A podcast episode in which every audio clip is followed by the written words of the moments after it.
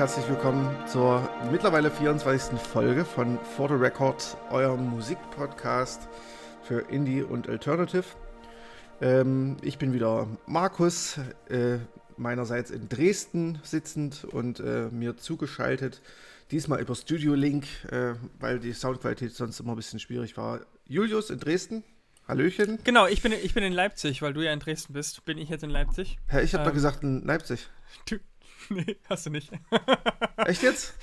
Ja, du hast gesagt, du bist in Dresden und ich bin dir zugeschaltet aus Dresden, was auch stimmt, aber ähm, ja, okay. Der Markus wohnt immer noch in Leipzig und ich bin, äh, ich bin frisch in der Quarantäne, Markus, in Dresden. Ja, stimmt, stimmt.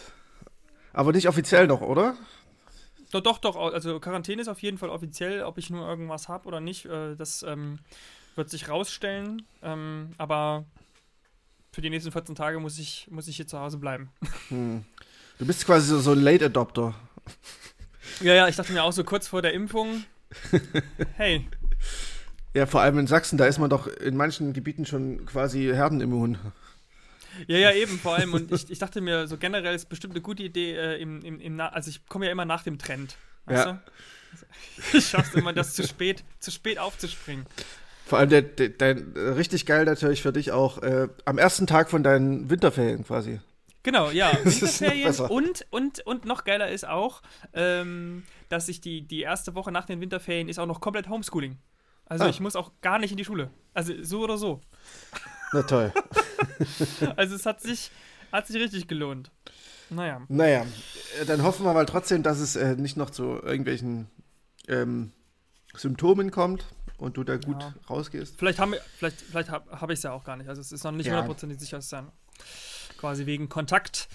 Gut, dann wir wollen gar nicht so lange ähm, über diese Nichtigkeiten äh, reden. Nichtigkeiten, ganz ehrlich, wer redet schon noch über Pandemien?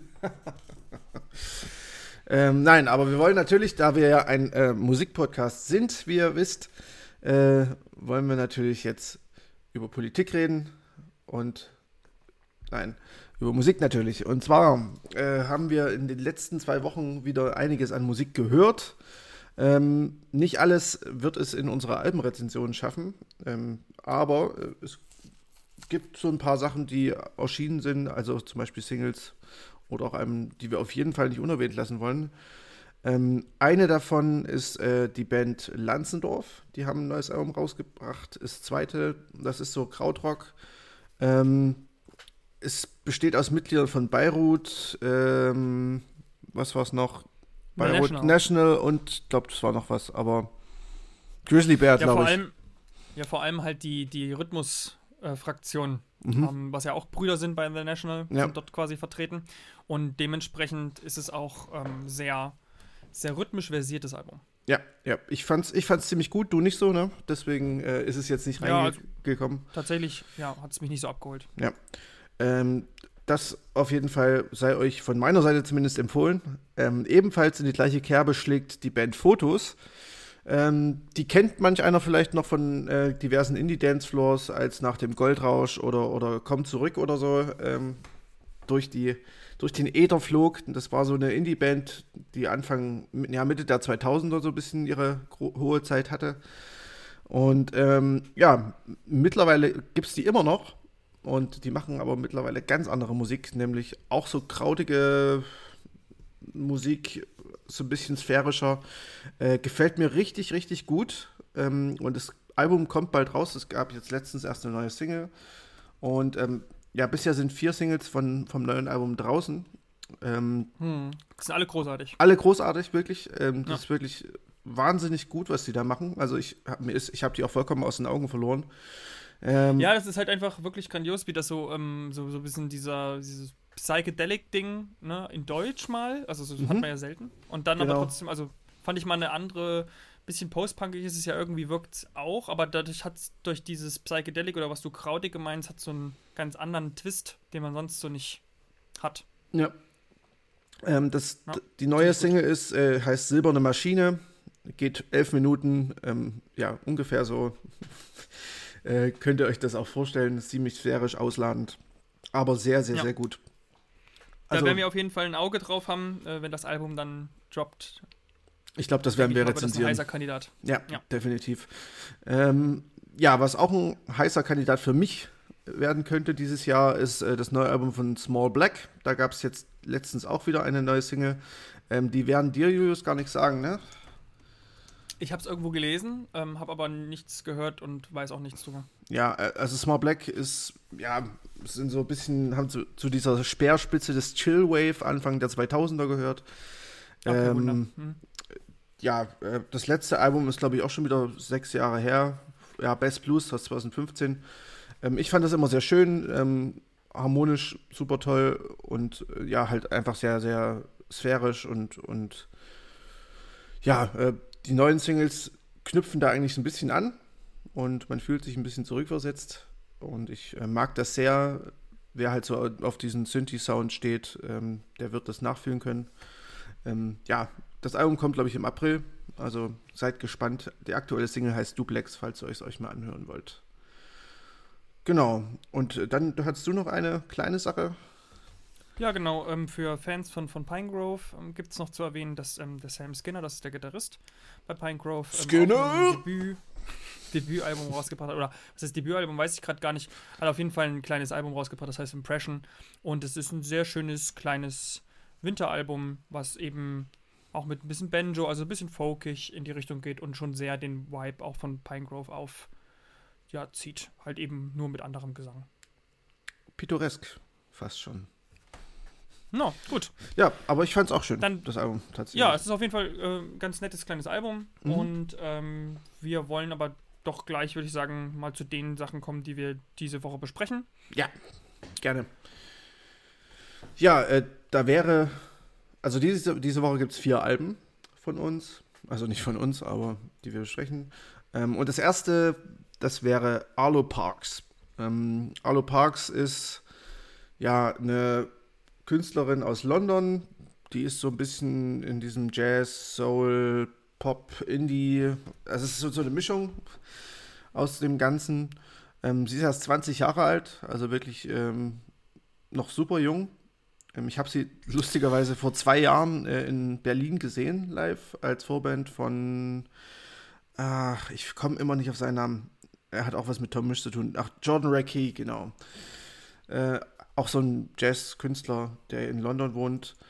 Und ähm, ja, da hat sie noch sehr schüchtern ge gewirkt auf der Bühne, aber musikalisch war das schon ziemlich cool. Und äh, mittlerweile hat sie es halt echt geschafft, ein Millionenpublikum zu erreichen. Und ähm, ja, Michelle Obama ist ein Fan von ihr, Phoebe Bridgers und Haley Williams auch. Also es ist unglaublich, wie, wie, äh, wie viel jünger die immer alle werden. Also ich meine, wir werden ja, ja. wahrscheinlich auch ein bisschen daran, aber stimmt. 20 und das Album klingt halt super erwachsen. Ja. Und ja. Ähm, auch schon komplett ausgereift. Ich meine, na gut, da helfen sicherlich rechts und links entsprechend die erfahrene, denke ich mal, ähm, Techniker, Produzenten und so weiter auch mit, logischerweise. So, wenn man das jetzt so, do, sag mal, do it yourself ist das jetzt hier nicht. Nee, aber nee. Die, hier wurde das Talent halt schon sehr, sehr früh erkannt und äh, deswegen klingt eben die Platte einfach auch schon vollkommen reif und eigentlich einer 20-Jährigen fast nicht würdig, so von, vom Soundgewand, so in sich ruhend, wie das hier rüberkommt. Ja, wobei man ja schon sagen muss, dass sie ihre Songs ja selbst schreibt. Es ist ja nicht so, dass sie jetzt irgendwie Ghostwriter ja, hätte. Habe ich ähm, ja auch nicht, habe ich ja auch nicht äh, behauptet. Nee, also ich meine jetzt, also die, die, das Songwriting liegt ja schon in ihrer Hand und es ist dementsprechend auch äh, ihrem Alter entspringend. Äh, was natürlich, wo du natürlich recht hast, ist halt die Produktion, die natürlich von absolut erfahrenen Profimusikern damit geleitet wurde und da von denen auch getragen wird. Ähm, ich muss tatsächlich sagen, ähm, ich hatte mit dem Album äh, auch ein bisschen Probleme. Ich fand es nicht durchweg gut. Ähm, denn gerade der Anfang, die ersten vier Songs, die plätschern extrem vor sich hin. Die sind alle gut gemacht, aber es fehlt mir da wirklich krass an Ecken und Kanten. Ähm, und das ist halt auch ein bisschen ähm, ja, das Problem des Albums, zumindest des ersten Teils. Ähm, also so wirklich bis zu Caroline ähm, bleibt es irgendwie blass, finde ich. Hm. Übrigens, das Album, äh, ich glaube, wir haben es nicht genannt, ne? Ähm, ja, Collapsed in Sunbeams. Collapsed ja. in Sunbeams, genau. Ja, also. Richtig. Ja, ja. Also ich, ich muss auch sagen, also es ist jetzt ja nicht so hundertprozentig genau mein, mein äh, Lieblingsgenre, mhm. aber es hat mir trotzdem sehr gut gefallen. Es geht ziemlich, finde ich, gut ähm, durch. Man, man hat, finde ich, eine sehr angenehme äh, Zeit mit dem Album herausgestochen. Für mich ist Black Dog. Du hast ja auch schon gesagt, bis Caroline, dann der nächste Song ist Black Dog. Mhm. Den fand ich und finde ich immer noch sehr, sehr, sehr, sehr gut. Ja, ähm, tatsächlich finde ich das auch. Äh, Black Dog ist ein sehr guter Song. Also meine Lieblingssongs kommen alle nacheinander. Das sind Caroline, Black Dog und Green Eyes. Mhm. Ähm, ich finde auch ein bisschen lustig, dass die das Album am stärksten ist, wenn sie Radiohead kopiert. hm, ja, ich, ich ja. Hm, okay, ja, verstehe ich. Ähm, das Lustige, also ich meine, Arlo Parks ist mit Sicherheit mit Radiohead auch aufgewachsen, denn ich glaube, im zweiten Song kommt auch der Name Tom York vor. Und äh, ja, man hört es einfach. Also sowohl bei Caroline am Anfang als auch vor allem bei Green Eyes hört man es. Äh, und ich glaube auch bei Eugene. Das sind halt, dass das, dass gerade das Gitarrenspiel halt extrem von Radiohead äh, beeinflusst ist. Ähm, das tut dem Ganzen jetzt keinen Abbruch. Ich meine, sie ist ähm, 20. Also ich meine, ja, ich will jetzt nicht alles auf, aufs Alter runterbrechen, aber irgendwie finde ich das auch sympathisch, dass man so offen mit seinen Einflüssen umgeht und nicht alles verklausuli äh, verklausuliert. Und ja, das ist auf jeden Fall, das sind so die stärksten Songs. Und ich finde auch tatsächlich, dass bei den stärksten Songs doch ein paar mehr Ecken und Kanten da sind. Also da ist das Schlagzeug auch ein bisschen anders abgemischt. Es wird ein bisschen atmosphärischer zum Teil. Und das fehlt mir bei den ersten Songs und auch ganz am Ende noch sind so ein, zwei Sachen, ein, zwei Songs, die ich nicht so gut finde, äh, die einfach ein bisschen zu glatt produziert sind. Das wird sicherlich äh, in allen Coffee Houses der Welt rauf und runter laufen, aber ja. also ich meine, das ist Musik, die mir gemacht dafür ist. Ähm, Auf jeden Fall, ja. Und trifft es, glaube ich, ganz gut. Aber ja, also mir, mir fehlt alles in allem so ein bisschen die, das Ecken, die Ecken und Kanten zum Teil beim Album. Ähm, man merkt natürlich unbestritten das Talent, das sie hat und äh, sie ist halt manchmal so ein bisschen zu sehr Pop. Und ähm, sie ist aber stärker, wenn sie sich eher dem Jazz und ein bisschen dem Indie zuwendet. Und ja, mehr Experiment wäre jetzt auf dem Album ein bisschen wünschenswert gewesen, aber dafür hat sie, glaube ich, mit 20 Jahren noch echt genügend Zeit in ihrer Karriere, da noch ein bisschen sich experimenteller auszuprobieren. Äh, ein guter Start ist das Album auf jeden Fall. Und ähm, ja, von mir gibt es eine 6,5 von 10. Ähm, hast du noch irgendwas zu ergänzen? Sorry, ich wollte dich jetzt nicht übergehen. Achso, nee, nee, nee, alles gut. Ähm, gesagt, ich nehme hier dem, den Song Black Dog mit, mhm. den ich sehr, sehr schön finde, den ich mir abspeichern werde, den wir auch auf die Playlist sicherlich legen werden. Und ja. ansonsten vielleicht höre ich, also ich denke mal, man wird es wieder erkennen, du hast es schon gesagt, ich denke, man wird sicherlich dieses Jahr öfter was davon hören. Ist ja auch nicht umsonst, glaube ich, bei Pitchfork war es jetzt, glaube ich, oder so, äh, Album der Woche oder Line of the Best Fit. Ähm, als ich mich ein bisschen darüber zumindest informieren wollte, kam mir das gleich äh, sehr gut rezensiert entgegen. Also ich denke mal, dem, das wird uns begleiten. Ja, also das Album ist auf jeden Fall, beziehungsweise Arlo Parks an sich äh, ist auf jeden Fall gerade in aller Munde und äh, wird gerade als der, der, nächste große The Next Big Thing gehandelt. Ich glaube sogar Billie Eilish ist auch äh, Fan von ihr und naja. Äh, mal schauen, wo das hingeht. Ich hoffe nicht. Ich Wenn hoffe. Alles Fan ist.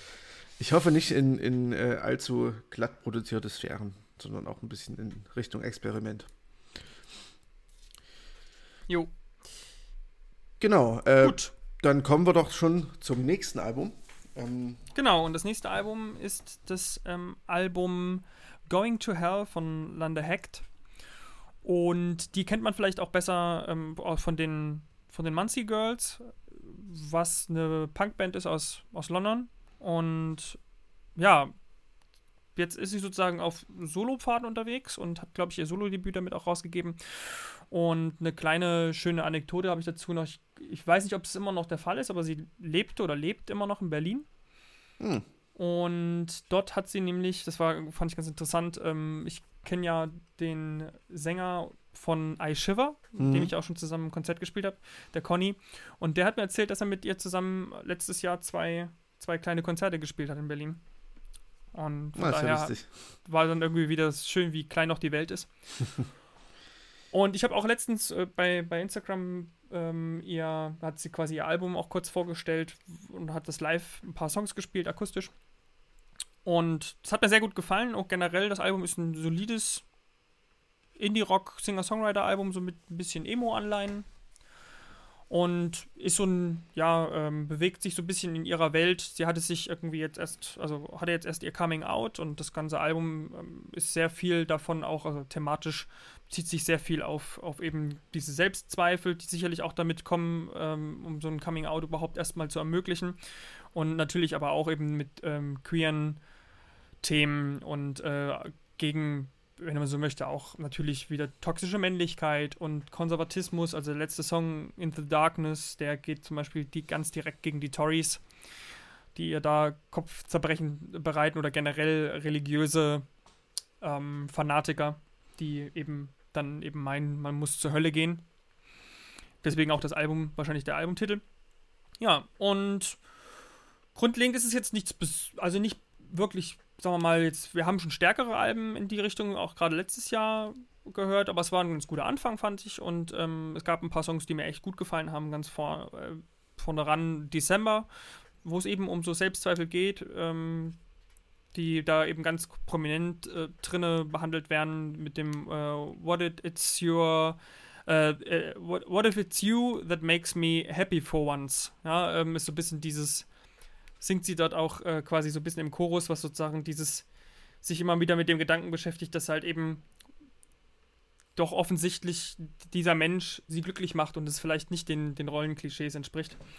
Und ähm, dann eine Kleinigkeit, äh, der nächste Song, äh, oder der Song davor hieß Undone. Mhm. Und da musste ich ganz äh, ein bisschen grinsen, weil ich hatte das Gefühl, dass er hier ähm, aus dem Song Dylan Thomas von, von Better Oblivion Community Center da äh, eine ziemlich ähnliche Line gesungen wurde und äh, die mich sehr daran erinnert hat. Das mag ich ja immer sowas. Ich fand tatsächlich auch an, an dann äh, den besten Song vom Album mhm. äh, und Impending Dooming fand ich noch. Äh, aber Impending Dooming hat mich irgendwie an die 90er erinnert, ähm, weil ich habe in, also wirklich so in den 90ern noch so eine, so eine Band gehört, die mich voll an dieses Lied erinnert hat. Ich kann mich aber wirklich echt nicht erinnern, welche Band das war. Ich habe auch schon gesucht. Ich habe wirklich schon heute oder gestern eine halbe Stunde lang gesucht und versucht irgendwie herauszukriegen, welche Band das war. Und ich habe es echt nicht äh, rausgekriegt. Aber dieser Sound erinnert mich so krass an dieses ähm, ja, spät 90er äh, irgendwie, was ich damals hatte, ähm, wenn ich das gehört habe. Ja, ich finde genau, ich finde auch, das ist so ein bisschen, der Sound ist so ein bisschen, geht in so eine Soccer-Mami-Richtung von letztem Jahr. Mhm. Also es geht schon so ein bisschen in so eine 90er-Richtung, das ich auch, kann ich nachvollziehen, ja. Aber äh, ich finde jetzt nur speziell bei diesem Impending Dooming. Äh, ansonsten finde ich den Sound tatsächlich, was ich, äh, um, um jetzt leider schon zum eher Negativen zu kommen, ist, ich finde das Album jetzt grundlegend nicht schlecht. Ähm, es ist solide. Allerdings fehlt es mir so ein bisschen an äh, ja, musikalischer Tiefe, würde ich mal sagen. Ähm, also textlich äh, alles in Ordnung. Ähm, äh, es ist ja nur auch ein sehr persönliches Album, wie du schon gesagt hast. Ähm, da will ich jetzt nicht rumkritteln. Ähm, ich finde es nur, ja, es hält mich nicht viel bei der Stange irgendwie. Ähm, hm. das sind, es ist halt sehr, sehr geradlinig. Es sind keine ähm, Sachen, die man groß noch stimmt. entdecken kann. Ja. Es ist halt ja. wirklich einfach nur das, was es ist. Und äh, irgendwie, ja, sind mir dafür die, ist es mir dafür harmonisch nicht stark genug oder interessant genug. Ja. Ähm, deswegen, ja, ich finde es tatsächlich nicht so super stark. Ähm, es hat auf jeden Fall seine Momente und es ist jetzt auch nicht so, dass es mich jetzt wirklich nerven würde oder irgendwie erneuern wäre in irgendeine Richtung. Ähm, ich verstehe jeden, der das mag. Ähm, meins ist es jetzt nicht ganz tatsächlich. Aber es ist in Ordnung, es ist ein okayes Album. Ja, also ich auf jeden Fall ähm, habe ja auch gesagt, dass es so ein bisschen gerade im, im Vergleich zu letzten Jahr dann doch ähm, so nicht ganz so stark ist. Und äh, generell, du hast schon vor, richtig, also es ist sehr, sehr direkt und gerade nach, äh, nach vorne. Und das, ich muss sagen, ich, ich schätze es trotzdem sehr, weil, weil es äh, mir so ein bisschen irgendwie jedes Mal das Gefühl gibt, meine Gitarre selbst zu schnappen. Mhm. Vielleicht liegt es auch ein bisschen darin begründet, dass es eben nicht besonders drumrum noch zig Sachen sind, wo man so denkt, boah, da kommt man ja nie hin, soundtechnisch, so, weißt du, sondern es ist relativ DIY, es ist relativ, ja, nimm die Gitarre, hol dir dann noch einen Schlagzeuger dazu, ein bisschen Bass oder sowas und mehr, mehr ist da gar nicht dabei und man kann ein schönes Album draus machen. Und das irgendwie, irgendwie gibt mir das jedes Mal so ein bisschen diese Motivation, selber irgendwie was zu machen. Deswegen mhm. hat es mir gar nicht ganz gut gefallen. Aber grundsätzlich, denke ich mal, äh, hat es nicht so viel ähm, Dauer. Ja, ja die Halbwertszeit wird, wird sehr, sehr, sehr gering sein, könnte ich mir vorstellen. Ja. ja also das habe ich auch schon gemerkt, dass letztes, letzte Woche, als es rausgekommen ist, habe ich es echt mehrmals durchgehört, weil es auch relativ schnell zu Ende ist und mhm. dann jetzt mittlerweile ist es schon so ein bisschen nüchterner, das Ganze. Ja. Gut, ja, also ich würde dem Ganzen ähm, eine 6 geben und ähm, denke mal, das passt auch schon ganz, ganz gut so. Ja, ähm, ich würde dem Ganzen nicht ganz äh, so viel geben, sondern eher eine 5 von 10. Ähm, oder 5,5. Es gibt ja immer ein. Es ist sticht ein bisschen vom Durchschnitt äh, nach oben, aber äh, ja, 5,5 von 10 wäre bei mir das die Wertung. Ja, Gut. dann kommen wir von einem kurzen Album ja auch schon zu einem extrem langen Album. Ähm, das stimmt. Das heißt nämlich äh, Goat Girl, die Band, und äh, das Album heißt On All Fours, auf allen Vieren. Ähm, ja, äh, ich, was ich als erstes so ein bisschen interessant fand bei dem Album ist das Cover. Ja, das ist wirklich, das sieht aus, wie als hätte jemand äh, mit ganz viel Kreativität draufgekotzt. Ja, es ist zuerst es ist ein bisschen wie so ein, so ein, ein schlechter Drogentrip, äh, wie man sich die Hölle vorstellt. so ungefähr. Ja. ja, vor, allem, vor allem sieht es so auch so ein bisschen aus wie so, wie so Post-Hardcore-Alben in den 90ern, 2000ern, frühen. So Fall of Troy und sowas. Ja, ja, genau, so ganz ja. vollgeknallt mit ja. ganz viel Details, aber halt trotzdem alles ähm, so wie Kid Crash oder so, alles, alles ähm, handgemalt trotzdem. Ja, ja. Ja, ich fand es äh, auf jeden Fall sehr interessant, weil es irgendwie auch zum Thema des Albums passt. Oder was heißt zum Thema des Albums? Hat ja nicht nur ein Thema. Ähm, da werden sehr viele Themen äh, verwendet. Aber was so ein bisschen der Grundtenor ist, den ich so ein bisschen, als ich mich jetzt damit beschäftigt habe, ähm, rausgehört habe oder gelesen habe, ist halt so ein bisschen diese Überforderung mit der Welt und ähm, dieses, dieses, ja, jeden, jeden Tag kommt eine neue Scheiße dazu, so ungefähr. Und, ja, äh, und damit greifen sie ja so irgendwie den, den Zeitgeist auf, ne? Genau. Also geht uns ja nicht anders. Ich meine, klar, jetzt ist, jetzt, jetzt ist Trump Geschichte, aber ich meine, die letzten vier Jahre oder zwei Jahre war es halt wirklich so, was hat er jetzt schon wieder gemacht und was macht jetzt schon wieder Orban und was macht jetzt schon wieder der ich und sagen, der. Man muss ja nicht unbedingt mal nur nach Amerika schauen. Also ich finde, ich finde auch, auch hier in Deutschland passiert genug Scheiße irgendwie ja. jedes Jahr und man fragt sich dann eigentlich quasi nur beim neuen Jahr schon wieder, was jetzt dann dieses Jahr irgendwann wieder unerwartet kommen wird, wo es, was dann wochenlang die Landshows der, der Nationen begleiten wird, wo dann auf einmal Schwerpunkte gemacht werden und man befasst sich dann mal wieder zwei Monate damit und dann wird es wieder vergessen. Also, ja. Also das, das heißt jetzt nicht, dass das Album jetzt per äh, direkt super politisch ist in dem Sinne. Es ist schon auch teilweise sehr in introvertiert, weil es halt vor allem persönliche Themen ähm, behandelt, die natürlich aber auch nur, also die aber auch nur Symptome der Welt sind, quasi. Also zum Beispiel dieser, der fünfte Song PTST, ähm, da geht es um einen Typen, der, äh, ich glaube, der Schlagzeugerin heißen Tee über, übers Gesicht geschüttet hat und aufgrund dessen war sie irgendwie zwei Wochen krank geschrieben. Äh, einfach, einfach so, weil sie da saß. So, weil sie sie selbst war. Und, ähm, das erinnert ein bisschen an, an hier dieses Covid-Ding, ne? Ja, stimmt, ja. ja. Und ja, also das ist zum Beispiel ein Beispiel, oder Sad Cowboy dreht sich halt darum, dass man irgendwie der Realität gerne flüchten möchte anhand, also wenn man diese, die Welt gerade irgendwie äh, äh, zugrunde gehen sieht. Und wenn man sieht, was eigentlich in der Welt gerade los ist, dann will man sich irgendwie lieber in eine andere Realität flüchten. Und so, also das sind quasi so persönliche Auswüchse, ähm, die diese Gesellschaft schafft und die unsere Welt gerade schafft. Ähm, aus Überforderung von der Welt und auch von der Komplexität. Und ich finde, das ist halt ein sehr, sehr aktuelles Album ähm, und musikalisch kann ich sehr, sehr schwer einordnen tatsächlich. Es ist schon irgendwie Punk, ähm, es ist aber auch ja, irgendwie, ja. Ist, irgendwie Jazz. Sehr, sehr Uff, ja. Im ja, weitesten Sinne, im weitesten Sinne. Auch, ja. Also es ist schon sehr, sehr variantenreich auf jeden Fall. Du hast halt Songs wie eben The Crack oder sowas, die so ein bisschen Indie-Rock sind, mhm. ja, ähm, und dann hast du wieder, wo ganz starke Synthes vorkommen, wie bei, glaube ich, Where Do We Go From Here zum Beispiel. Oder Sad Cowboy ist auch so. Oder Sad Cowboy, ja. genau, was dann wirklich Synthie dominiert ist und dementsprechend muss ich auch sagen, also es hat mir sehr gut gefallen. Ich hatte mir die Singles letztes Jahr schon dazu angehört und mhm. war ähm, von denen schon ganz begeistert.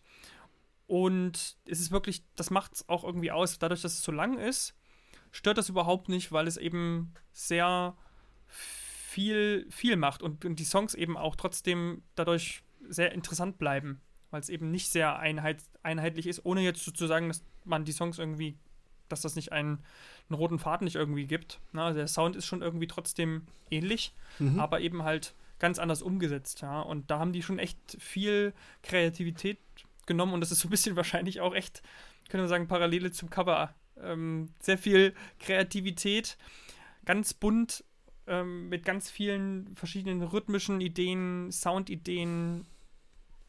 Ja, also wirklich sehr, sehr, ja, äh, spannend, muss man vielleicht sagen. Mhm. Spannend, ja. Und textlich hast du ja schon eigentlich alles gesagt, äh, schon auch viel, viel dystopisch und, und, und, und, und apokalyptisch irgendwie dabei. Also zum Beispiel jetzt hier The Crack oder Pest, die ersten beiden Songs, da geht es natürlich um den Planeten und wie der quasi vor Zerstörung steht. Ja. ja. Oder der letzte Song hier, dieses Where Do You. Ist das überhaupt der letzte Song? Nee, Amen. Nee, der vorletzte Song. Der letzte Song ja. Where Do We Go From Here ist auch so ein bisschen, ne, so ein bisschen dieses, was wir uns ja eigentlich alle fragen. Mhm. Jeden Tag. So, ne? Und wenn wieder so eine Scheiße passiert, egal was es für eine Scheiße ist. Ja, ich glaube, ich, um nochmal kurz auf dieses Cover zurückzukommen, ich glaube tatsächlich, jeder Song hier ähm, hat seinen Anteil auf diesen, diesen Cover in irgendeiner von diesen Albtraumgestalten. Ähm, ja. Ob das jetzt nun persönlich oder äh, weltpolitisch gesehen ist. Ähm, es bildet ja alles irgendwie die Sicht auf eine, auf diese Welt dar, äh, oder es bildet alles zusammen die Sicht auf diese Welt von den, aus Sicht der Bandmitglieder quasi. Und ja, die ist jetzt nicht, kommt jetzt nicht sonderlich gut davon, unsere Welt. Aber ja, ich finde es ich find's wirklich ein extrem interessantes Album, ähm, was einen jetzt nicht sonderlich positiv gestimmt zurücklässt, natürlich. Aber. Obwohl ich finde ja, dass es teilweise so in der Musik gar nicht unbedingt zu hören ist. Die Musik ist per se nicht düster. Nö, das stimmt, ja. So, ja. Ne? Also man muss dazu sagen, nicht, dass ihr denkt, das ist jetzt ein sehr düsteres Album. Es ist textlich, ist es quasi schon auf dem Level, aber eben so, so der Musik, also die Musik animiert schon auch ein bisschen zum, zum Tanzen oder zum, zum Rumwippen. Und ja. ähm, das ist auf jeden Fall, finde ich, eine sehr schöne Bild-Tonschere an der Stelle. Ja. Es, es wirkt auch nicht sonderlich irgendwie wütend oder so. Das, das ja. äh, kommt wirklich nur so in Subtext, im Subtext vor, in gewisser Weise. Vielleicht im weitesten Sinne könnte man sagen, es ist irgendwie resigniert. Ja, und genau, aber die, ich glaube, sie haben, also ich hatte auch ein bisschen was gelesen zum, zum ähm, zur Aufnahmeprozess und die mhm. haben das ja 2019 schon aufgenommen, ja. im Oktober haben sie angefangen. Und die meinten, es war die schönste Zeit überhaupt. Also sie hatten sehr, sehr viel Spaß daran und das merkt man, wie gesagt, auch, wie schon erwähnt, an der Kreativität, an, am musikalischen Output. Ja, ich glaube, das ist wie, wie oftmals bei Künstlern, dass halt das Studio dann noch mal, auch mal so eine Spielwiese bietet. Äh, dass, man, dass man so ein Grundgerüst an Songs schon fertig hat, aber dann durch die Möglichkeiten des Studios einfach so sagt, ach, lass uns doch das noch ausprobieren und das noch und das noch. Ähm, hm. Oder also ich kann mir auch vorstellen, dass dass das die Pandemie da jetzt vielleicht auch ein bisschen reingespielt hat. Ich meine, du hast dann nicht so den Zwang, vielleicht dich zu beeilen, ähm, unbedingt, weil du nicht live spielen kannst. Weiß ich nicht, ob das eine Rolle gespielt hat. Naja, ich meine, wenn, es, wenn das Album 2019 aufgenommen wurde, hat die Pandemie noch keinen Input. Ja, du angefangen 2019, habe ich gesagt. Ach so, ich dachte, die haben. Weiß ah, doch okay. nicht, weiß ja nicht, wie lange das gedauert hat. Das ja. war jetzt nur so eine Vermutung. Ja. Weil sonst, sonst würde ich mich fragen, warum es jetzt erst rauskommt. Weißt du? Das stimmt allerdings, ja, da hast du recht. Vielleicht wegen der, naja, es kann, es kann schon sein, einfach wegen der Pandemie, dass sie, dass das Label gesagt hat, ja, wir warten erst, bis die Pandemie ja, vorbei ist, dass ihr wieder touren genau. könnt. Ja, und Ja. Aber naja. dann, dann, kannst du ja trotzdem, hast du ja trotzdem noch Zeit, dann liegt es ja trotzdem da und vielleicht ähm, macht man dann auch noch ein bisschen was dran, weißt du, ich meine? Ja, klar, das ist äh, durchaus richtig, ja. Ja, auf jeden Fall, äh, ich würde dem Album eine 7. 5. Ich gebe eine 7. 7, 7, ja, ich bleib, ich bleib auch bei der 7. Ähm, genau, für, für mehr. Bin mir noch nicht sicher, vielleicht, vielleicht äh, bleibt es auch noch ein bisschen länger drin, aber das ist jetzt mal so das, die Momentaufnahme bei mir. Mhm. Ja, es ist tatsächlich so, dass das Album, weil wir haben jetzt eigentlich bisher nur in grünen Klee gelobt, ähm, um noch mal kurz was kleines Negatives auch mit einzuweben. Ähm, das aufs ganze Album ist es mir ein bisschen zu lang für 13 Songs. Mhm. Ähm, da hält es jetzt ja. die Spannung einfach nicht. Ähm, das werden wir beim nächsten Album sehen, dass das auch anders geht.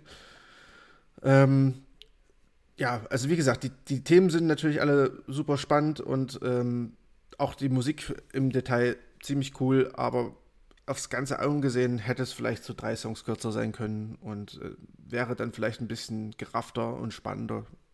Also oder besser durchhörbar gewesen. Hm. Ja, also ich, ich kann es noch nicht genau greifen. Ich, das Album geht sehr lang und deswegen ähm, habe ich nicht das Gefühl, dass ich es umfassend begriffen habe. Also, dass ich mhm. so umfassend weiß, das sind die guten Songs oder ganz oft geht es mir noch so, dass ich, dass ich höre es nebenbei und dann denke ich, ach, das klingt ja cool, was ist das für ein Song, weißt du, so, das, das braucht, glaube ich, irgendwie noch Zeit bei mir.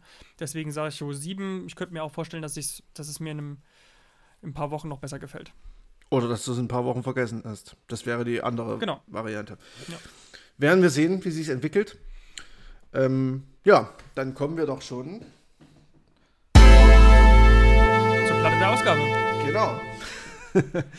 Und die, ähm, wie sich vielleicht manche von euch äh, schon denken können, äh, die bei uns unser Instagram irgendwie verfolgen, wer soll es anders sein als The Notwist mit hm. ihrem neuen Album? Vertigo Days. Ähm, Vertigo Days. Ja, Genau. Ja. Obwohl man ja sagen muss, äh, dazu zwei Anmerkungen, wenn man dem Instagram folgt von uns, also man kann uns auf Instagram folgen und äh, da äh, sah es ja eher nicht so danach aus. Also ich weiß nicht, ob man das unbedingt hätte wissen können. Und ich mache mir zweitens ein bisschen Sorgen, dass wir wie die Visions werden und äh, alte Helden oder alte, ja, großartige Künstler sozusagen dann über den grünen Klee loben. du meinst, weil wir jetzt äh, irgendwie die die jungen Bands und jungen Künstlerinnen genau, die, alle links liegen jungen, lassen. Die, die Künstlerin, genau. Wir bleiben, wir bleiben beim, beim Thema der Woche. Äh, weiße Männerdominanz und dementsprechend haben wir die drei weiblichen Künstlerinnen. Die haben wir jetzt hier abgefrühstückt. Und, Nur damit wir sie äh, haben. jetzt wieder zum Alt, zum Altbewerten. Genau, und das ist natürlich das Beste. Nein, es ist aber wirklich so, dass äh, Vertigo Days äh, ein wahnsinnig gutes Album ist. Ähm, es ist ja das erste. Ich weiß nicht, ob es wahnsinnig gut ist. Ich, kann, ich, ich würde das noch nicht so, so stark sehen. Ich kann noch mal, also ich will höchstens noch mal dazu sagen, dass beim ersten Mal hören war, ist es so komplett an mir vorbeigelaufen einmal. Mhm. Und, und nur Loose Ends fand ich irgendwie interessant. Ja. Und da, dann habe ich auch geschrieben gehabt, ja, was ist eigentlich mit dem, was haltet ihr eigentlich von dem The Notice Album? Ich war ein bisschen enttäuscht. Ich hatte gehofft, dass ein bisschen mehr mich an, also wieder in so Sphären verschlägt wie Neon Golden ist, äh, Golden ist natürlich klar, dass es nicht das gleiche Album sein kann, aber dass es halt eben mich trotzdem so packt. Und dann witzigerweise beim zweiten Mal durchhören ist es schon ähm, irgendwie klarer geworden, das Bild. Und ich habe durchaus gemerkt, dass es ziemlich, wie auch von The Notwist nicht anders zu erwarten, ziemlich durchdacht ist. Ja. Ähm, da kann ich auf jeden Fall viel, äh, vieles dazu sagen. Ähm, ich würde da mal ein bisschen was ähm, zum Besten geben. Ähm, das Album ist jetzt erst in der Corona-Zeit so richtig produziert worden. Ähm, das ist jetzt natürlich schon seit 2014 irgendwie so nach und nach ein bisschen geschrieben worden, aber ähm, einfach dadurch, dass die Möglichkeiten live aufzutreten gefehlt haben und das eigentlich geplant war bei The Nordwest, ähm, haben sie jetzt halt erstmal dieses Album in der Corona-Zeit aufgenommen. Ähm, das Album ist jetzt auch im besten Sinne schon wieder gewohnte Kost das hast du ja schon gesagt. So ein paar Songs sind halt so typisch ähm, The Nordwest. Ähm, dann gibt es auch mal wieder ein bisschen ein paar experimentellere Sachen. Äh, wie gesagt, paar, paar eingängigere. Ähm, aber alles in allem hat man schon das Gefühl, äh, irgendwie im Nordwest-Universum zu Hause zu sein. Ähm, das war es aber dann auch schon mit den äh, Sachen, die typisch sind, weil ähm, was man eigentlich sofort merkt, ist äh, zum, zum Beispiel, dass die Noctis ein neues Bandmitglied haben im Vergleich zum vorherigen oder zu den vorherigen Alben. Das ist äh, Chico Beck, der alias äh, Johasino solo auch auftritt. Ähm, der ist mittlerweile fester Bestandteil des Songwriting-Teams äh, rund um die Acher-Brüder. Und ähm, ja, durch ihn ist die Musik ein bisschen kleinteiliger geworden, ein bisschen, ähm, ja, ich habe das Wort vorhin schon gesagt, pittoresker. ähm, es gibt echt viel zu entdecken. Ähm, ist ein bisschen ähnlich wie bei seinem, bei dem Projekt Joasino. Das hat er mal als Loop-Projekt begonnen und äh, ist, das ist mittlerweile ein Roboterorchester. Äh, und das, da klickert es und klackert es überall und ähm, ja, es gibt dort eine verspulte Orgel, hier eine kleine Bläsermelodie und das ist halt alles ein bisschen spannender irgendwie seit äh, im Vergleich zu den früheren Nordwest-Sachen. Oder was heißt spannender? Ich möchte das gar nicht so bewerten. Es ist einfach, es passiert einfach mehr im Detail. Das würde ich vielleicht so sagen. Und ähm, ja, der Einfluss von ihm zieht sich auf jeden Fall durchs ganze Album und das hört man, wenn man Joasino kennt, vor allem natürlich. Ähm, aber es macht auf jeden Fall einen positiven Eindruck und äh, denn er macht das Album so ein bisschen vielschichtiger. Ähm, Ähnlichkeiten gibt es da vor allem zum letztjährigen Album äh, Mirage von Spirit Fest. Ähm, das ja. hast du ja auch schon bei Instagram gesagt. Ähm, ja. Da sind nämlich zum Beispiel auch die beiden Achers, ähm, der Chico Beck und die japanische Band Tennis Codes beteiligt. Und ähm, ja, das ist, die Ähnlichkeit ist nicht nur äh, alles andere als zufällig, äh, die ist auch ganz klar, denn erstens die ganzen Beteiligten äh, von The Notbist als auch Tennis Codes, denn Tennis Codes sind auch hier auf dem Album zu hören, ähm, nämlich auf dem Song Ship. Da ist, ähm, da singt die Japanerin Saya, die ihrerseits äh, Sängerin bei Tennis Codes ist, mit. Und da wären wir nämlich auch schon bei der zweiten großen Änderung zu sonstigen äh, Nordwest-Alben, denn äh, es gibt hier jede Menge, für, Nordwest-Verhältnisse zumindest, äh, Gastmusiker. Und äh, das ist ein bisschen, ja, eine schöne Geschichte eigentlich, denn jetzt, wo die Welt quasi irgendwie auf das eigene Wohnzimmer begrenzt ist, fällt es den Nordwest ein, ach, lasst uns doch mal mit äh, Menschen aus aller Welt Musik machen. Was sie bis, wirklich vorher nie gemacht haben. Und ähm, das, das ist wirklich äh, eine schöne Story, denn äh, sowohl Saya auf dem Song Ship, ähm, dann auch Saya Endo, das ist eine ja, Tokio, Tokioter Brassband. Ähm, das sind auch beides, von ihr. Ja, auch von also ihr. ist sie auch beteiligt. Genau, mhm. sind, sind also japanische Vertreter. Dann ähm, bei Into the Ice Age und Oh Sweet Fire sind Chicago Jazz-Musiker. Einmal Angel Beth David, eine Musikerin, und äh, Ben Lamar Gay, ein Sänger.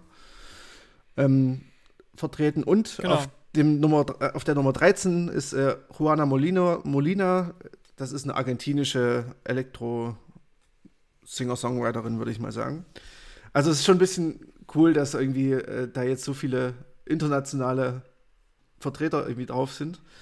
Ähm, und die bereichern das Album natürlich auch nochmal und lassen ihre eigenen, ähm, ja, ihre eigenen Einflüsse mit einfließen.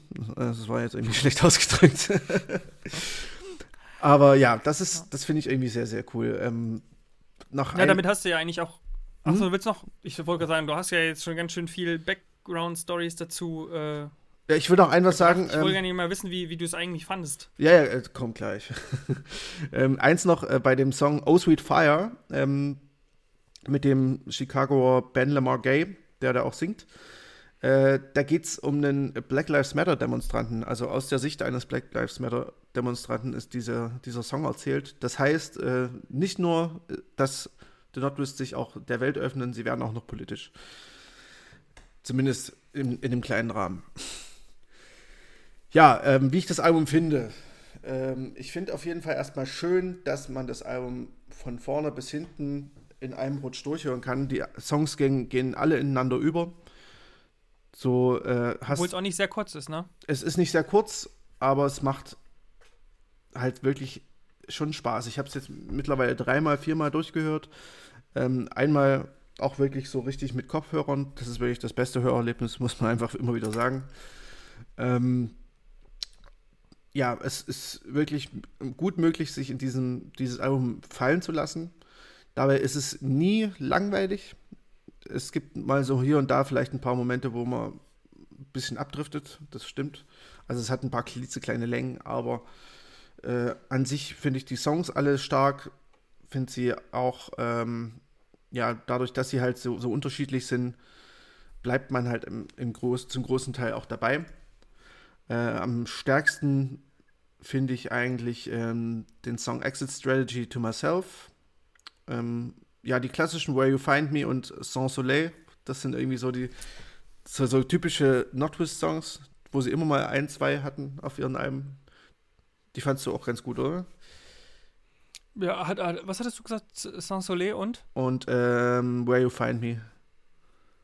Ah ja, okay. Ja, ich finde Loose Ends finde ich eigentlich ah, auch ja, stimmt. typischen. Loose Ends, ja. Den finde ich eigentlich so, so. Der geht auch, das ist glaube ich so der eingängigste Song auch, der am ehesten reingeht. Und der erinnert ziemlich, finde ich, auch an, an so Neon Golden mhm. Tage.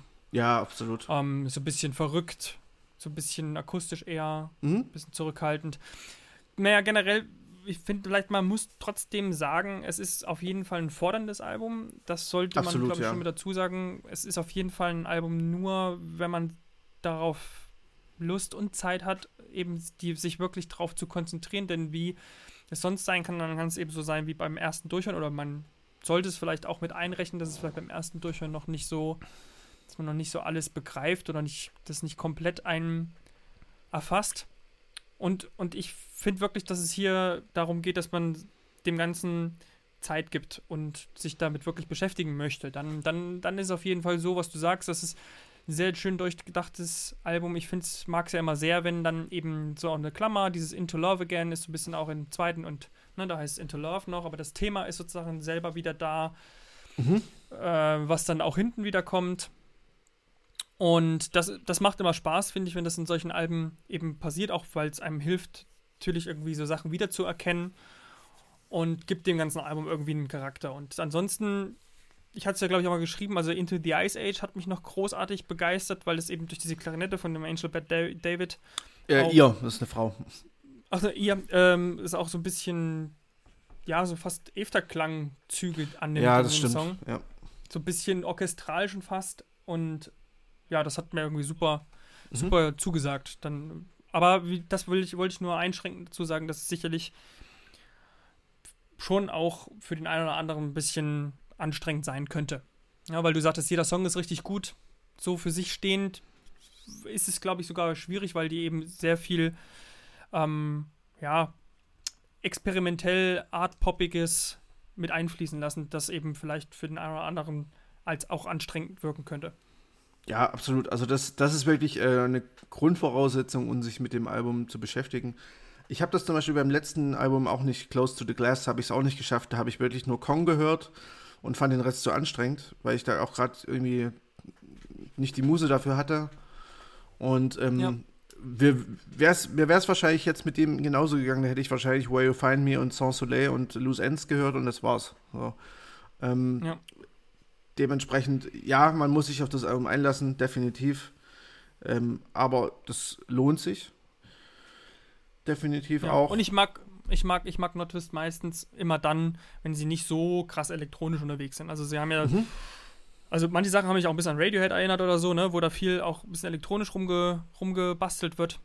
Und tatsächlich deswegen so die Songs, wo es so ein bisschen mehr instrumental eben die, die Momente gibt, die, die gefallen mir tatsächlich an dem Album am besten. Ja, wobei ich sagen muss, dass, dass das früher ähm, extremer war. Ähm, also es ja, das, ja, das stimmt. Das ist ja ähm, einfach diesem Musikerwechsel. Das vorher, 2015, war ja noch äh, Konsole dabei. Ähm, ich weiß jetzt gerade nicht seinen richtigen Namen. Äh, und der hat natürlich eher für so ein bisschen pratzigeren Elektro gestanden. Oder pratzigere Elektro-Sounds. Ähm, die sind jetzt hier bei Chico Beck einfach ein bisschen zurück äh, in so elektroakustische Sachen. Die so ein bisschen, deswegen sagte ich, so ein bisschen kleinteiligere Sounds mhm. Äh, kommen hier zum Tragen. Und Na gut, Markus. Ja, deswegen. Lass uns mal, lass uns vielleicht mal äh, ein Fazit schließen. Ich würde dem ganzen Album acht Punkte geben. Wie siehst du es?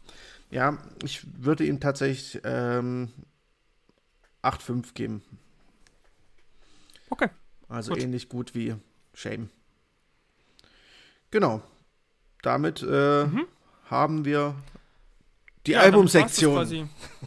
Richtig, damit war es diese Woche von, von neuer Musik und ähm, ich, wir hoffen, dass es euch vielleicht das eine oder andere inspiriert hat, mal in das eine Al Album und das andere reinzuhören.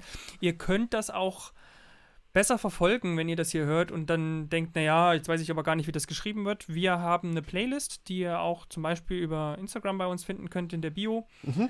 Und ansonsten, eben wer über Facebook oder sowas nach uns schaut, da wird es auch immer nochmal mit angegeben und die in der Playlist nehmen wir uns immer ein paar Songs raus aus den Alben, die wir da auch veröffentlichen. Und da könnt ihr es ganz leicht, machen wir es ganz leicht für euch, mal reinzuhören. Genau. Ansonsten wird es auch äh, bei Facebook nochmal einen Post geben, wo wir alle Künstler verlinken. Ähm, da könnt ihr natürlich auch nochmal gucken. Aber genau. Ja. ja. Genau. Gut. Okay, ähm, dann kommen wir zu unserer Kategorie. Wir haben ja immer dann noch zwei Kategorien in unserer Podcast-Folge und wir fangen heute mit mir an und zwar mit der Kategorie Die Plattenkiste.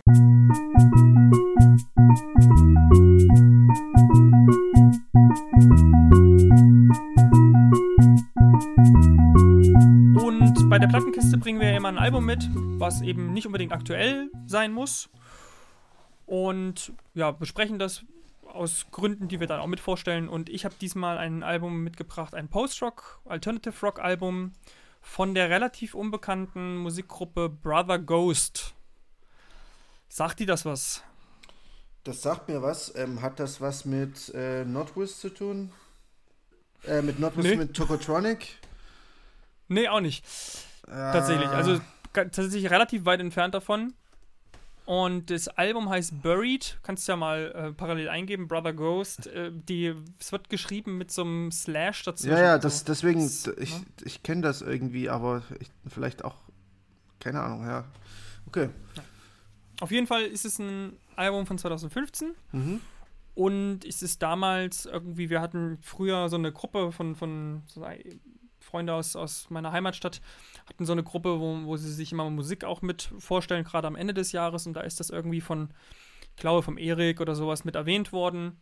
Und da bin ich überhaupt erst auf dieses Album gestoßen und muss sagen, ich finde es nach wie vor großartig. Es gibt leider immer noch kein neues Album von dem Trio aus Texas. Und vielleicht so ein bisschen als kleine Einordnung, aber auch da muss man sagen, ist schon ein bisschen spezieller. Vielleicht kennt man die Post-Rock-Band Shells ähm, S-H-E-L-S. Und die haben ein eigenes Label und die bringen quasi dort, da ist das erschienen und da, wenn man die Band kennt, dann, dann versteht man auch warum, weil der Sound ist ähnlich. Also es ist ein, ich hatte ja gesagt, Post-Rock, Alternative Rock ist also sehr düster, in dem Fall auch noch sehr slow-tempo-mäßig unterwegs, also wirklich sehr langsam. Mhm. Und die Gitarren und mit dem Schlagzeug sozusagen, das Gewand ist halt eben ein sehr düsteres, dröhnendes, tiefes. Und das Ganze verbreitet aber eben durch den Gesang, der eben so ein bisschen, ja, durch so ein bisschen leicht verhallt ist, sagen wir mal so, eine sehr düstere und eisige Aura. Und das passt dann irgendwie auch zu dem ganzen Albumcover und zu den, den, den Themen der Songs, die alle eben auch so ein bisschen in so eine Depressionsrichtung gehen. Und ich finde es aber nicht zu dunkel. Also es ist jetzt auf keinen Fall ein super düsteres Album, aber es ist so ein, es hat so eine schöne, ja, neblige Atmosphäre, möchte ich fast sagen. Und hat auch hier und da immer mal kleine Folk-Anleihen. Zum Beispiel äh, im, im, im, Opener Satan kommt auch so eine ganz ferne Geige, die dann noch sozusagen die hohen Register auf einmal bestimmt, während alles andere eben super tief und dunkel erscheint. Und es hat einfach irgendwie insgesamt einen sehr, sehr schönen Touch. Ja, und vielleicht noch eine etwas bekanntere ähm, Band, die ähnlich auch manchmal klingt, ist eben Her Name is Co äh, Caller. Darüber haben wir ja schon öfter mal gesprochen. ja, also ist, ich überlegt, was mir sonst dazu einfällt, ist eben im Endeffekt Post-Rock mit Gesang, mhm. wenn man so möchte, und eben fast schon Post-Metal teilweise, also weil es wirklich, wie gesagt, so sehr dunkel ist. Ja. Und das wollte ich gerne mal mitbringen. Wie gesagt, die, die Top-Songs, die mir da äh, ist quasi der Opener und der letzte, das ähm, Satan und Black Dog. Man muss hier ein bisschen Zeit mitbringen. Die Songs sind alle so locker so fünf bis acht Minuten lang, sind aber auch nur acht, äh, sieben und dementsprechend ein bisschen Zeit mitnehmen und wer eben gerade so ein bisschen mehr dröhnigeren, dunklen Alternative Rock Sound mag, der äh, könnte dieses Album, dem könnte dieses Album sehr gefallen. Die Band ist leider sehr, sehr unbekannt. Ich habe auch wenig über das Trio herausfinden können. Ähm, ich glaube, bei Facebook haben die gerade mal 1400 Leute. so. Wobei also man nur so, das heißt ja nichts und das ist von 2015, ja. also ich glaube, da hat sich einfach nicht viel verändert auch. Ja. Kann auch sein, dass es die Band mittlerweile vielleicht auch nicht mehr gibt. Ich hoffe es zwar nicht. Aber sicherlich wird es da so sein, dass das nur eher so ein Hobby nebenbei ist, weil es zu wenig abwirft. Genau, das war's von meiner Plattenkiste. Auch hier, wenn wir euch einen Song reinstellen, ihr könnt ja mal reinhören, wem es eben gefällt, wer so in dieser dunklen Post-Rock-Richtung da mal wieder neue, neue Impulse haben möchte, der ist in dem Album sicherlich, findet da einen ganz, ganz guten Hörgenuss. Hm. Klingt auf jeden Fall interessant, das Ganze. Ähm, ich habe auch schon mal reingehört, ähm, ich kann das durchaus nachvollziehen. So. Also die Beschreibung passt sehr gut. Ähm, ich kannte tatsächlich Shells, ähm, weil dieses The Plains of the ähm, Buffalo oder wie das hieß, das war so ein Album von ja. denen, das, das habe ich irgendwie mal gehört, das ist von 2011 ähm, of the Purple Buffalo. Ja, ja, genau. genau. The Plains of the Purple Buffalo heißt es. Und ja. tatsächlich musst du mal dann Sea of the Dying Dow äh, davor mal hören, von 2007. Das ist tatsächlich noch ein bisschen stärker. Das ist mhm. ziemlich gut. Ja, ne, das ist das Einzige, was ich äh, von denen gehört habe, tatsächlich. Ähm, Werde ich mal machen. Auch wenn jetzt Post-Rock natürlich nicht mehr so das große Ding ist, aber ja, ja, genau. Das ist schon so ein bisschen Throwback kann man ja mal machen zwischendrin. Ja, ja, vor allem, also vor allem, ich finde tatsächlich das Album, äh, das 2007er Album von Shells, wird ich, glaube ich, in die Top 10 Post-Rock-Alben mitzählen, die ich so bis jetzt gehört habe. Also da, ich finde das ziemlich stark, weil es auch sehr, sehr eigenen Sound hat. Mhm. Ja, sehr gut. Das äh, klingt auf jeden Fall ganz nice. Ich werde mir das, glaube ich, mal anhören. Ähm, ich kannte die Band tatsächlich noch nicht, auch wenn ich vielleicht den Namen schon mal gehört habe. Aber ich glaube, nee, ich meine Phantom Ghost.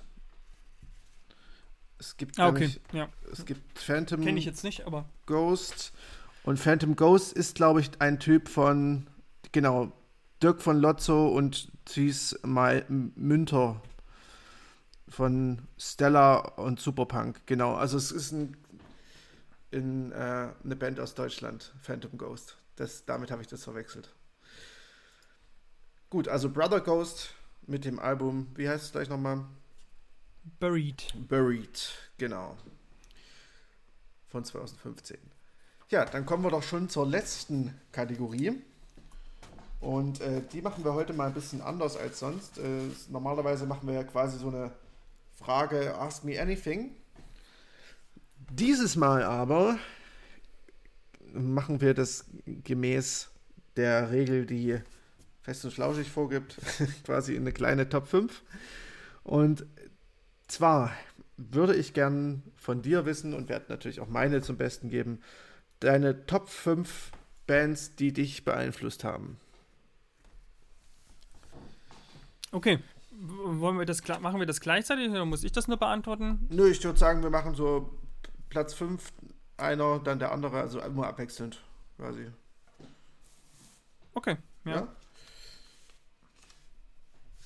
Dann nix wie los.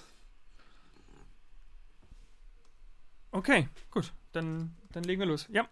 Dann meine Platz 5 ist Depth Cap for Cutie. Mhm. Ähm, kennt ihr vielleicht eine relativ bekannte Indie-Band, so mit OC California, wer das vielleicht früher geguckt hat, wer in meinem Alter ist.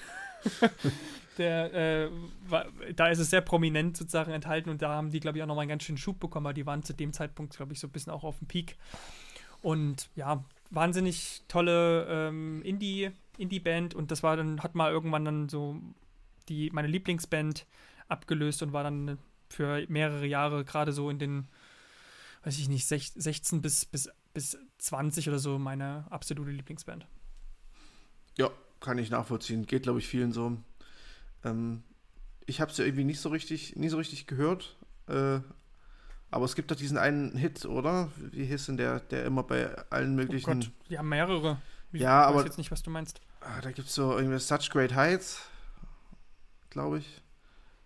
Na, das ist, da gibt es ein Cover von Postal Service von äh, Ben Gibbard. Das ist ja aber eigentlich. Ah, ja, stimmt, ich, stimmt. Nee, das ist das Original und, und der Dings hat's, ähm, Iron and Wine hat's mal gecovert. Ja, ich. Oder andersrum. Ich, ich bin mir nicht ganz sicher. Irgendwie, irgendwie kenne ich, ist das so der klassische Indie-Floor-Hit. Äh, ja, na, wahrscheinlich meinst du ähm, vom Album Plans. Das hat ja, glaube ich, damals auch ein.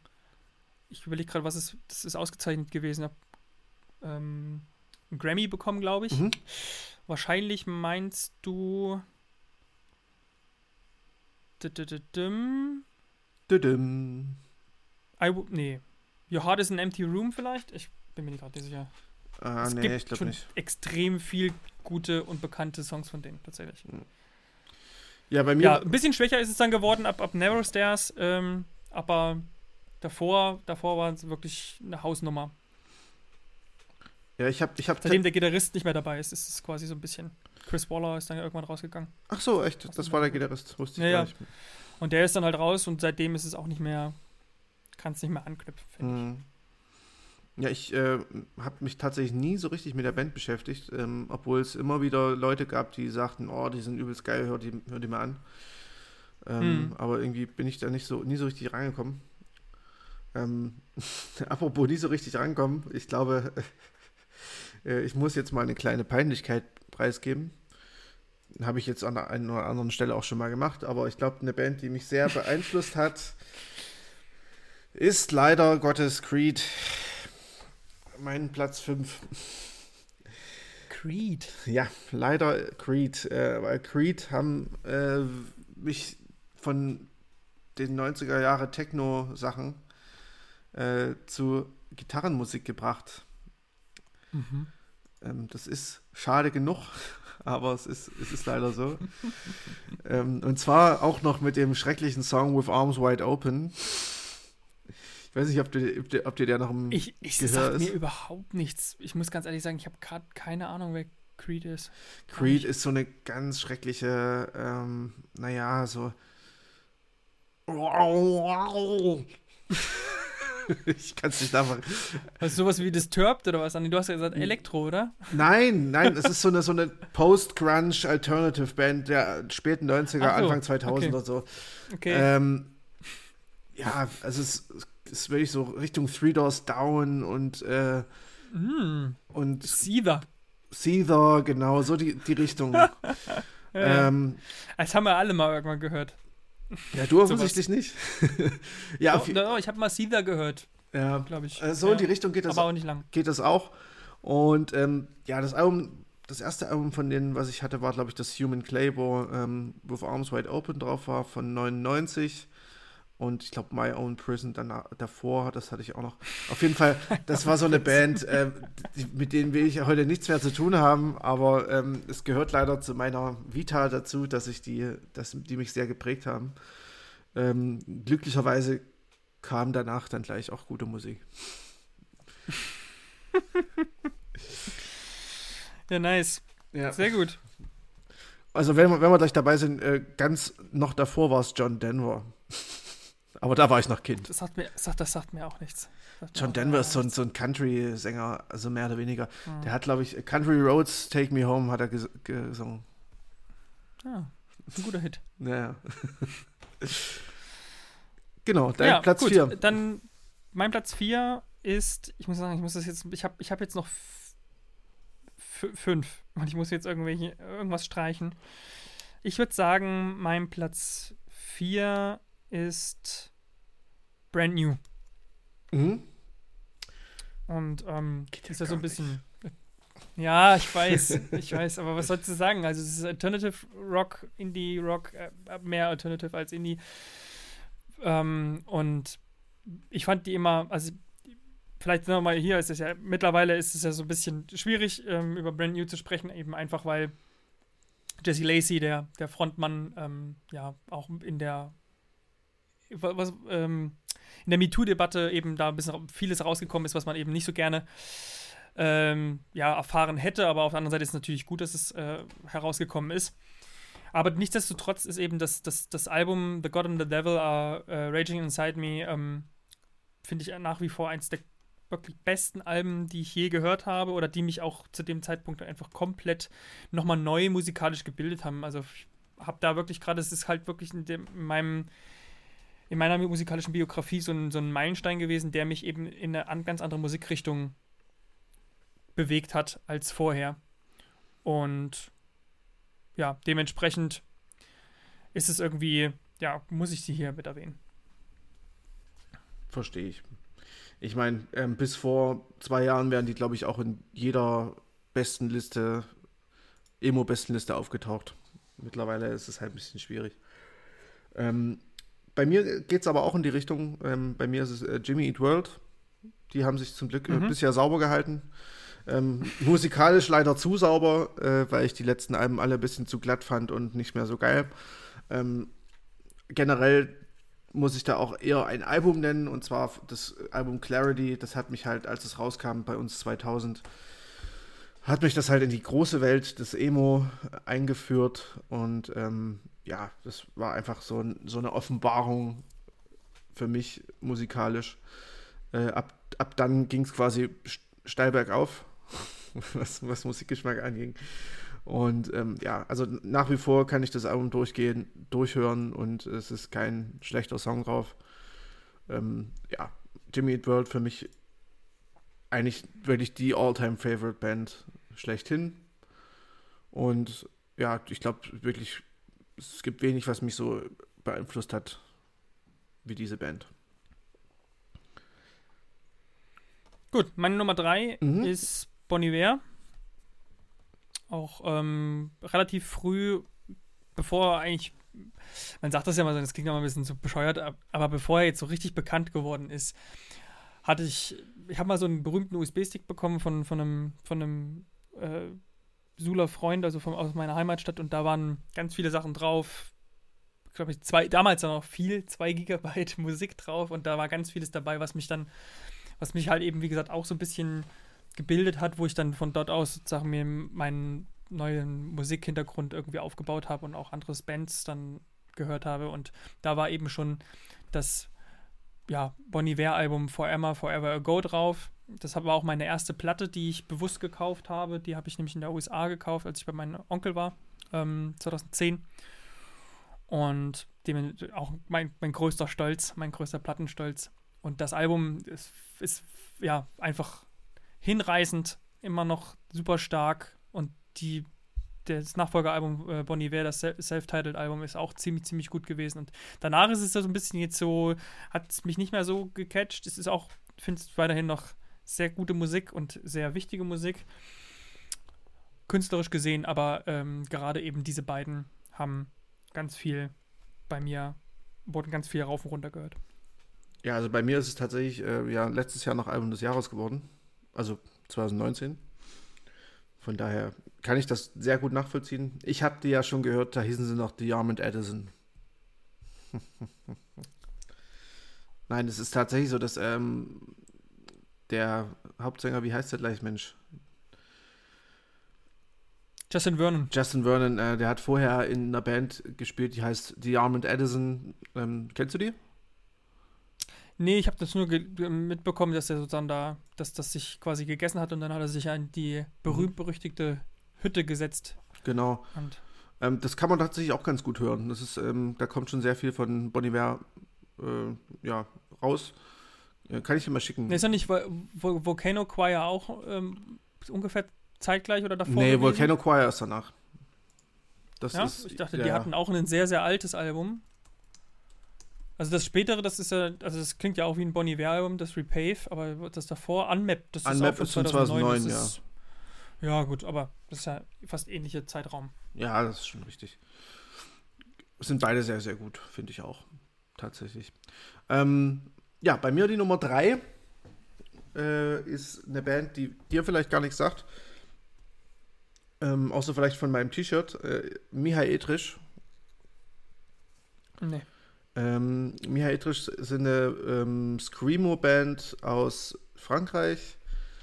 Ähm, ja, keine Ahnung, die, die haben irgendwie meinen mein Hörkonsum sehr, sehr krass Richtung Screamo, Emo, also so Emo-Violence und solches Zeug äh, geprägt. Und das, auch, das hat auch ein paar Jahre lang gehalten. Ähm, mittlerweile höre ich das jetzt nicht mehr so oft, aber ja, ist irgendwie immer noch so eine Band, die so ein bisschen als Initialzündung in die Richtung ähm, gelten kann. Ähm, aus der Band sind später äh, Bands wie Daedro und auch äh, Celeste entstanden. Die solltest du aber kennen. Celeste sagt mir was. Celeste ist so eine ähm, Black, Black and Hardcore Band, auch aus Frankreich. Ähm, aber ich bin mir nicht sicher, ob ich wirklich, ob ich das wirklich zuordnen könnte. Ja, ähm, also Michael Etrich haben sich 2006 schon aufgelöst. Ähm, die gibt es also schon seit 15 Jahren fast nicht mehr. Ähm, haben zwei Alben rausgebracht, die ich beide wahnsinnig großartig finde, sind halt sehr roh produziert. Ähm, nach heutigen Maßstäben würde man so wahrscheinlich nicht mehr aufnehmen. Aber ja, keine Ahnung, die haben halt irgendwie so eine super direkte Energie und ich mag die wirklich unheimlich äh, und die haben mich so ein bisschen zu dieser Art von Musik gebracht, beziehungsweise haben das halt verstärkt, dass ich sowas auch gerne mal höre. Ähm, auch wenn das jetzt gerade nicht mehr ganz so en vogue ist, aber vielleicht auch altersbedingt. Aber ich, ähm, ja, alles, was so härtere Musik bei mir ausmacht, äh, das haben Michael Edrich durchaus auch mit zu verantworten. Gut. Dein Platz 2. Bei mir kommt das, ähm, ja, bei mir kommt das auch so ein bisschen, vielleicht nicht ganz so in die, ganz so in die Kerbe. Ähm, ich denke mal, wenn ich dich jetzt richtig einschätze, jetzt bin ich gespannt, mhm. ähm, dann müsste mein Platz 2 dein Platz 1 sein. Wenn nicht, und der gar nicht da drin auftaucht, dann weiß ich nicht, mit wem ich hier eigentlich einen Podcast führe. und zwar ist mein Platz 2 Sufjan Stevens. Mhm. Wer ist das? Was heißt, mhm?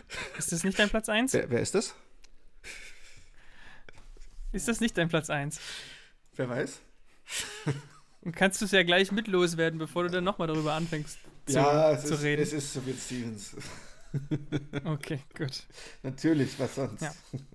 Und wer, wer uns schon ein bisschen zuhört, der hat ja auch vielleicht letztes, letztes Jahr mitbekommen, dass Markus ein groß, großer Sophie Stevens-Fan ist und eben auch gemeint hat, dass welches Album war es gleich? The Avalanche? Äh, The Avalanche und äh, Illinois.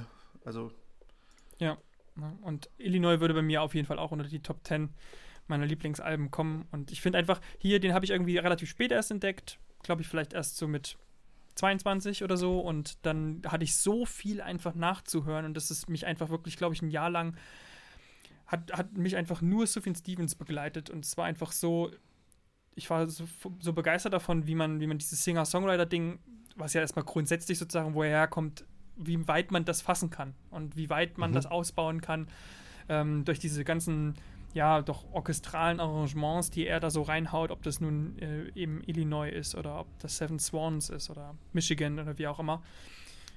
Und ich finde, er hat halt einfach so eine Art, Songs zu schreiben, die einem richtig nahe gehen, die textlich auch wahnsinnig interessant sind, wie John Wayne Gacy, weiß ich, dass ich da habe ich mich wochenlang irgendwie mit beschäftigt. Es geht ja um so einen, so einen Serienmörder, der sich mhm. so, wie so ein Clown verkleidet und, und, und genau solche Dinger, die halt eben wirklich irgendwie auch, wenn man sich dann so einzelne Songzeilen eben irgendwie auf der Zunge zergehen lässt, dann kommt einem so ein Schauer und, und, und äh, das ist irgendwie, das macht er irgendwie grandios. Ja.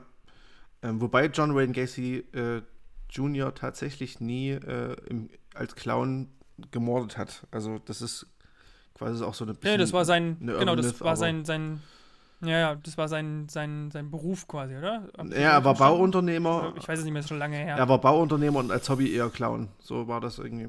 Aber ja.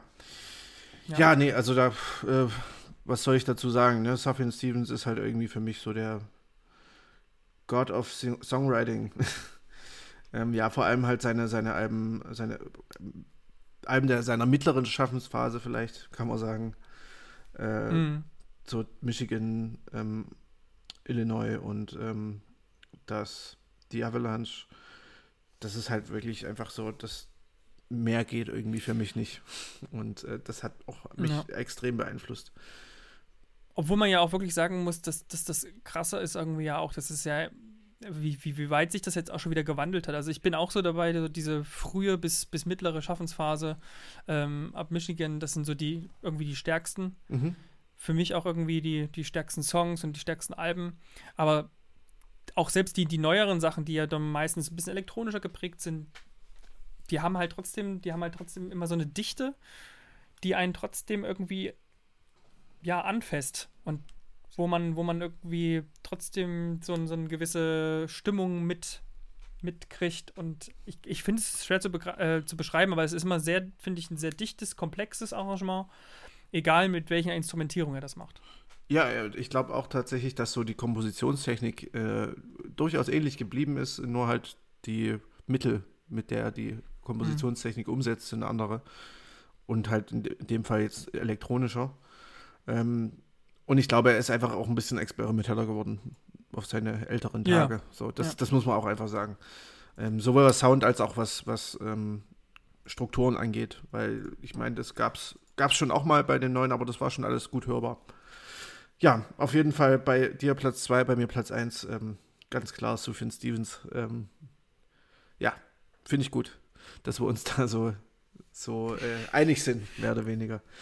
Ja, bei dir Platz 1? Bei mir ist Platz 1. Achso, warte mal, nee, ich, muss, äh, ich muss doch erst noch meinen Platz 2 machen. Ha. Stimmt.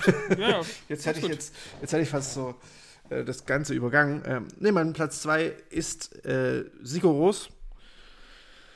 Ich war kurz, ah, ich ja. habe kurz hm. überlegt, ob ich äh, Godspeed You oder Sigoros nehme. Ich habe mich dann doch für Sigoros entschieden, ähm, die so Anfang, Mitte der 2000er, eher Mitte der 2000er, mich dann so zum Postdoc geholt haben. Ähm, was ich dann ja auch selbst musikalisch dann so ein bisschen umgesetzt habe und in eigener, einer eigenen Post-Rock-Band gespielt habe. Und ähm, Sigoros waren da so ein bisschen die ersten, äh, ich glaube, das Album Tack, das hat mir ein Kumpel 2005 oder 2006 gezeigt. Und das hat mich dann so komplett übermannt. Und ja, das war so, so auch so ein, äh, äh, so ein Initialmoment, wo ich dann angefangen habe, einfach meinen Musikgeschmack auch nochmal zu erweitern und auch ein bisschen in experimentellere Gefilde zu suchen, Musik zu suchen und zu konsumieren. Und da war so Sigoros einfach, ja, die erste Band aus dem Genre. Und ähm, natürlich ist Sigoros in gewisser Weise vielleicht auch so eine Einstiegsdroge, was Post-Rock angeht, weil es noch recht eingängig ist. Ähm, aber ja, das ist für mich zusammen mit dem mit dieser DVD Heimer, das habe ich auch damals bestimmt zehnmal geguckt. Ich glaube, die kam 2006 oder 2008 raus. Ähm, ja, das war auch so ein. Da war, war, ja, war ja dieser Island-Hype auch irgendwie so Ende der 2010er, äh, 2000er. Ja, das stimmt. Und dann habe ich, ich noch mitgenommen. Irgendwie, ja, die habe ich tatsächlich irgendwie, irgendwie jetzt gerade ein bisschen verschlafen, da habe ich ja gar nicht dran gedacht. Aber ist auf jeden Fall, wäre vielleicht sogar bei mir, hätte ich sie vielleicht sogar auf Platz 5 ordnen müssen. Ich hatte jetzt noch Her Name is Caller übrig bei mir hier, die mhm. eben für mich auch eben in der Post-Rock-Richtung sehr, sehr wichtig waren irgendwie. Aber gerade Sigur Ross, äh, gerade zu Beginn meiner ersten Bandversuche, eigenen Bandversuche, haben das immer Ole und ich besonders viel abgefeiert. Mhm. Und das hat auch ein bisschen, eigentlich Lotta Sleeps im Endeffekt auch ein bisschen, ja, äh, als, als Referenz ge, gegolten. Ja. Bei vielen Songs. Gut, ja, dann mein Platz 1 trotzdem. Ähm, wie gesagt, das Sigaros habe ich irgendwie jetzt verschlafen. Kann ich vollkommen nachvollziehen. Wäre bei mir, glaube ich, eigentlich auch ein bisschen weiter höher zu ordnen. Und ähm, bei meinem Platz 1 nehme ich Fries, einfach weil die Band aus Kalifornien ist so Post-Hardcore-Band, die hat einfach äh, eine sehr, sehr lange Zeit meine, meine Lieblingsband war. Das ist, stand heute nicht mehr ganz so, aber ich fand die einfach, die haben ja einfach ja, das war so die erste Band, wo ich so gemerkt habe, was man so alles, was man so alles ja neu machen kann, neu denken kann, auch in so einem Post-Hardcore-Level. Vor allem eben auch, dass sie diesen mutigen Schritt gegangen sind, mit ihrem Alchemie-Index, also so ein richtig thematisches Album zu machen. Das war auch das erste, was mir so vor die Füße gefallen ist, dass man da wirklich so ein Album nur so rund um so ein Thema macht. Und das eigentlich auch im Endeffekt zu machen, obwohl sie eigentlich so einen Major-Vertrag hatten und das aber einfach nicht mehr weitermachen wollten, diesen glatten, Skater Post-Hardcore, den sie vorher eben ein Album gemacht haben, den ich auch mit am schwächsten finde, das Album. Und dann eben ab Alchemy Index und Weishu, das Album Weishu, das, was da noch davor war. Die beiden, die sind einfach grandios. Ist nicht ganz so gut gealtert, muss man sagen. Und die Band gibt es ja zum Glück auch wieder. Aber auch da, die neueren Sachen sind jetzt nicht, hauen mich nicht mehr so vom Hocker. Es ist auch wenig Neues, was man da irgendwie hinzufügen kann, habe ich so das Gefühl. Aber das ist wirklich so ganz viel Nostalgie und ich glaube, so ein bisschen die von mir meistgehörteste Band. Mhm. Äh, ich hätte tatsächlich ja gedacht, dass es äh, Tanzwut ist. nee, Subway to Sally war es, ne? Subway to Sally. ja, ja, ja, die wären wahrscheinlich, wenn man ganz ehrlich ist, auch zu erwähnen, zumindest in den Top 10. Aber da gibt es zum Glück mittlerweile mehr Bands, die einen bleibenderen Eindruck hinterlassen. Wirklich? Na gut. Ja, so viel. Aber das wäre quasi, Subway to Sally wäre wär dein Creed. Ja, ich glaube nämlich auch, so in die Richtung geht es doch. Na gut, dann würde ich sagen, ähm, beenden wir das für heute. Wir sind schon wieder über eine Stunde. Aber das hat, ist auch in Ordnung. Wir haben heute ein Album mehr als, letzte Woche, als letztes Mal. Und äh, ja, ich meine, jetzt haben wir auch ein bisschen länger gequatscht über die Alben. Ist ja auch mal ganz okay. Ähm, ja, wir bedanken uns auf jeden Fall bei euch wieder fürs Zuhören und äh, hoffen, ihr habt so ein bisschen was mitnehmen können. Und ja, alles, was wir jetzt hier nicht besprechen und was aber die nächsten Wochen rauskommt oder rausgekommen ist, äh, dafür gibt es eigentlich unseren Instagram-Kanal äh, unter for the record-podcast. Da posten wir immer mal wieder Stories halt zu Neuerscheinungen und ja, also kleine, kleinere Sachen, die uns gerade so unter, unter die Lauscher kommen. Äh, genau, also wenn ihr auch irgendwie mitkriegen wollt, wann eine Folge kommt, wir machen das ja jetzt ja genau. zwei Wochen Rhythmus. Aber trotzdem, wenn ihr da ein bisschen auf dem Laden bleiben wollt oder auch eben mal schauen wollt, was sonst noch herauskommt, wir können ja hier immer nur einen kleinen Ausschnitt besprechen. Genau. Dann folgt uns doch da einfach. Wir freuen uns darüber, ein bisschen mehr Reichweite zu bekommen. Denn wir sind ja doch ein bisschen spezieller Podcast und dementsprechend, falls ihr eben Freunde habt, die irgendwie auch darauf stehen, neue Musik auseinanderzunehmen oder eben in alten Nostalgie-Alben zu versinken, dann empfiehlt uns doch bitte weiter und folgt uns da einfach mal. Genau.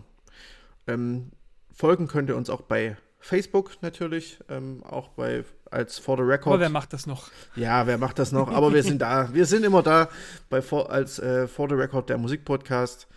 Ähm, ihr könnt uns natürlich, wenn ihr uns irgendwie kontaktieren wollt, einerseits bei Instagram als auch bei Facebook schreiben, als auch, wenn ihr nicht so mit Social Media verbunden seid, unter muggefüchse at gmail.com. Muggefüchse, das Füchse mit UE natürlich geschrieben. Ähm, da könnt ihr. Und Doppel G. Und Mugge mit G. Mugge. Doppel G, genau. Also, ja, wisst schon richtig dumm. Sex. Sex. ähm, genau, wir freuen uns auf jeden Fall über jede Art von Nachricht und Kritik von euch. Also schreibt uns gerne auf allen möglichen Kanälen. Ähm, genau. Dann könnt ihr uns natürlich da überall folgen und äh, uns weiterempfehlen, wie Julius schon gesagt hat. Ansonsten bewertet uns gerne bei Apple Podcasts. Das erhöht ein bisschen unsere Reichweite, wenn ihr uns mit positiven Sternchen bewertet. Ähm, dann folgt uns, wenn ihr es noch nicht tut, bei Spotify, wenn ihr das möchtet. Und ja, ansonsten haben wir schon gesagt, Playlists gibt es bei uns in der Bio in, auf Instagram. Ähm, natürlich Spotify-Playlists, dafür braucht ihr Spotify. Und ja, ansonsten findet ihr uns noch bei Soundcloud. Das habe ich, glaube ich, noch vergessen. Ja, ansonsten. Genau, das klingt doch ganz gut. Würde ich sagen, äh, Schön, dass ihr bis jetzt zugehört habt und bis zum nächsten Mal. Tschüssi. Ciao. Macht's gut.